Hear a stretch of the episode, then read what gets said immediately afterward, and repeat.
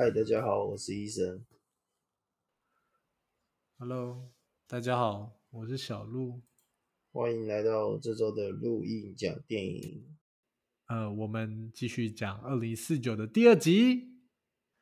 那个，我们现在讲第二集的部分。第二集就是从我们大凯切入的观点。好，OK。我不知道医生看完第二集之后，最直接的想法是什么？看第二节哦，我是觉得说，哇哦，大凯的想法原来是这么的大男人主义啊！朴实无华啊！哦，大男人主义哇！我以为你在想说，这不是很正常的想法吗？没有啊，现在这种时代已经不流行大男人主义这种东西了。那大大凯的想法很明显就是单纯以自己的出发点去进行沟通这件事情，那理所当然的，当然就是一定会让他们之间产生一些问题跟距离出现啊。你说的大男人主义是在说自尊的部分吗？很多吧，包不只是自尊啊，包含他的沟通方式都是啊。哦，沟通方式哦，其实我觉得这样看起来就是我自己啦。如果是以我来讲，我会觉得自尊跟面子的问题，好像主要会在大凯这边展现出来，因为很多时候他就哎呦讲不出来，或者是说又觉得讲出来很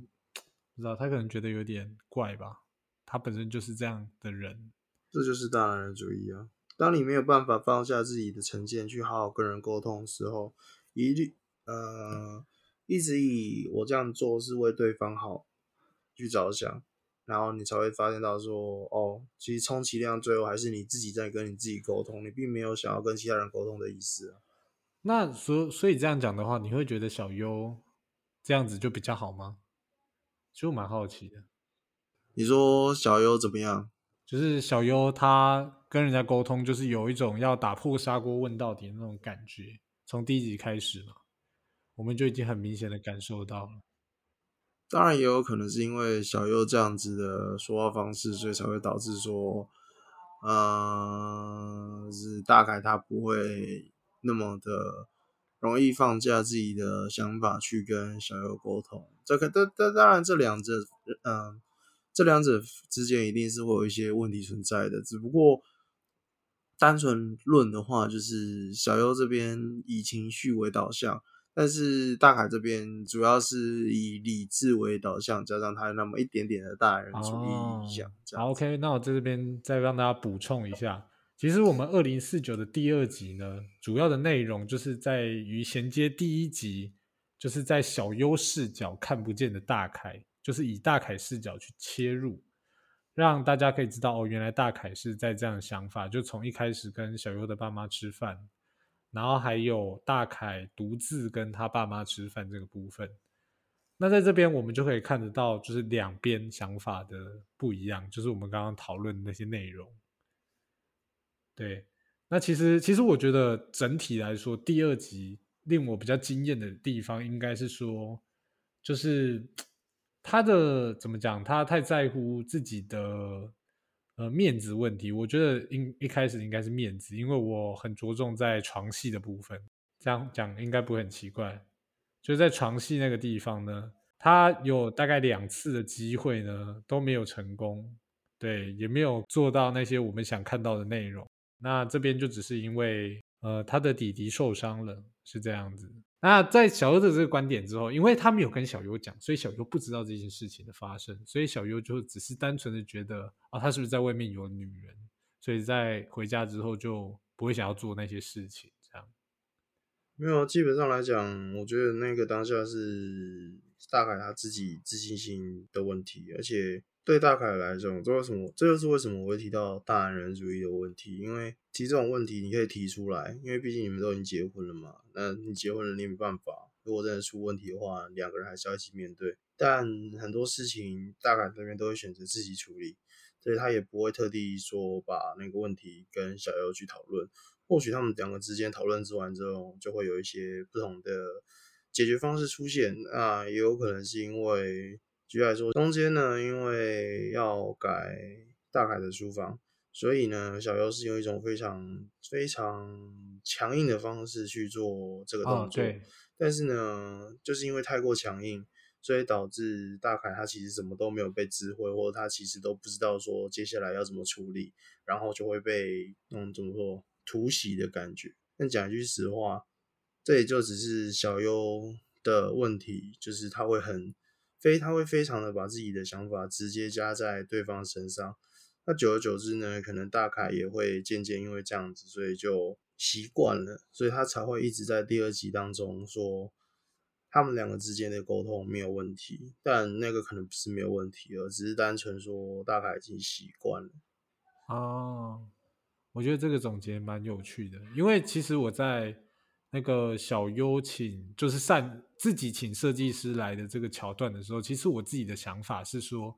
哎，他们也是另类的体现夫妻这件事情，因为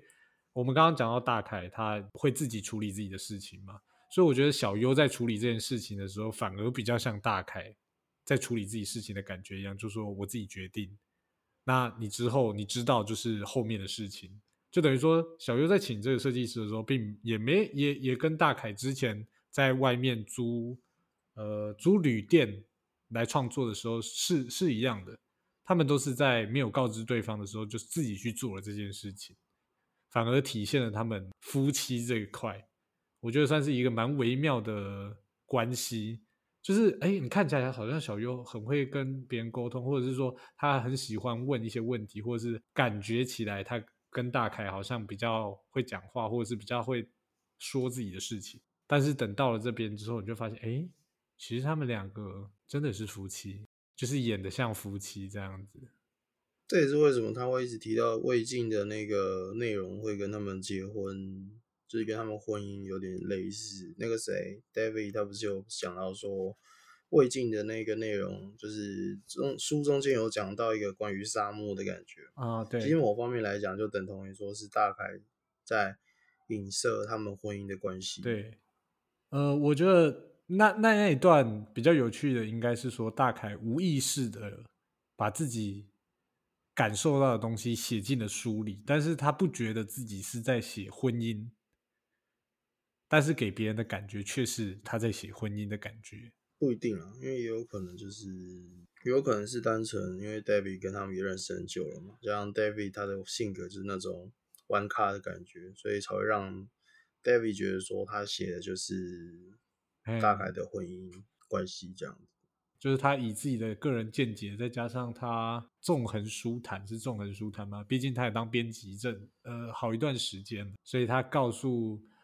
呃，告诉大凯就是哎，他自己看完魏晋之后的这个想法。那我觉得在这魏晋这一块，其实说真的，大凯也不是不想要突破。在里面你就有看到大凯跟 David 有一段对话，是说如果他把魏晋改成黑色幽默，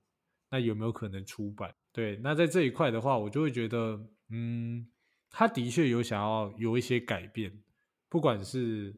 刚刚我们讲到影射婚姻的部分，还是说。他自己在写作上面的一些状态，因为呃，我们从第一集到第二集就有一直感觉得到，他就是一个之前写了一个很有名的书，但是他之后就一直再也没有什么比较呃脍炙人口的作品，就是说他呃真的红的书都已经是好几年前的书了。那我觉得在这一段的话，他可能自己也遇到了一个瓶颈，然后刚好他的在这个切入点的时候，他的婚姻也发生了一些问题，所以导致他在创作这个作品的时候，会不自觉的把这些内容都一起写进去。那这样的内容的话，我就会觉得，哎，感觉又变得更有趣了。就是这个编剧他为什么会想要把这样就是这样子写，然后这样子梳理这样子的剧情？我觉得蛮有趣的啦，在第二集来说，虽然说后面感觉好像还蛮有戏的，这可能就是要看下一集他们会用什么样的方式去处理喽。因为，嗯，我目前这样看下来，这这一二集就是单纯用两方的立场，然后去点出他们两个的对立面，就这样子而已啊。其实还没有没有讲到非常彻底的解决方式。不过就是到第一集后后段是做结合的，就是在说。呃，小优开始用 stable 的部分，那我觉得这也算是一个小小的突破。虽然第一集跟第二集，我觉得进展来说算是不大啦，因为主要就是他主要先阐释阐述好这段关系，让这个故事的基础架构可以，要就你大概知道，哎，他跟他爸妈，他跟小优的爸妈，跟小优跟大凯的爸妈，到底他们一样的关系跟感觉，跟他们相处的一些内容是什么样，然后让你前面两集的时候，你就哎大概有一个比较简单的认识，然后开始进入他们开始 stable 的一个生活。所以我自己觉得 stable 应该会占据后面大部分的篇章，就是现在这两篇章感觉出现的不多。后续觉得用 stable 的几率应该会大大的提升了，因为毕竟如果说这一集的故事一开始就已经那么明确的在点 stable 这件事情的话，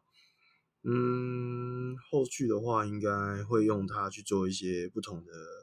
变化吧，说不定会把 stable 做成像是那种。VR 情境的那种感觉，然后去做去做其他延伸使用的感觉吧。哦，这个就有机会了，因为第一集的时候就有类似虚拟旅游的那种概念。其实这个东西我 不知道在影集里面会不会有啦，不过可能未来会有啦。因为我我听说最近好像就有人在开发虚拟旅游这件事，因为疫情的关系。不知道这个东西的话，可能就是未来的一个趋势，所以。究竟说到底会不会发生这种事情的话，我们就是要继续看下去。那讲句实话，会不会因为这个关系，所以导致他们之间有什么不同的变化？这个也是蛮有趣的。因为，嗯，感觉的，感觉大凯跟那个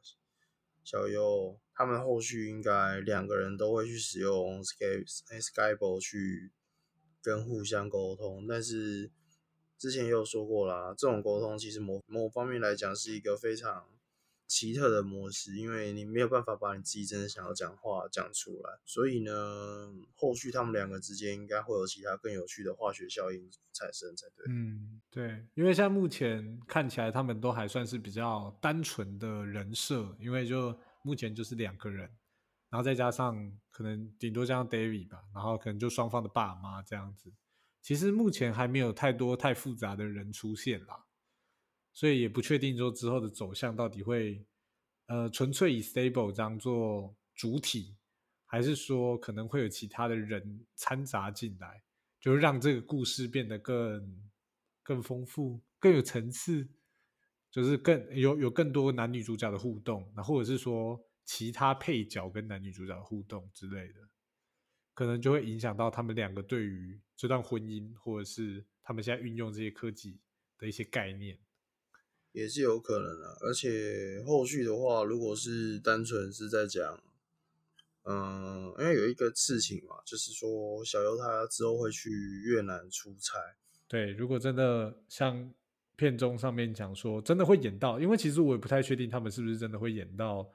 出差这件事情，因为。看起来还是有一段距离啊，不是马上要出差这件事情，不知道他们会在是在出差前，他们会是在出差前解决这些事情，让小优好好的出差呢，还是说他们的这个状态会一直延续到小优即将出差这个部分？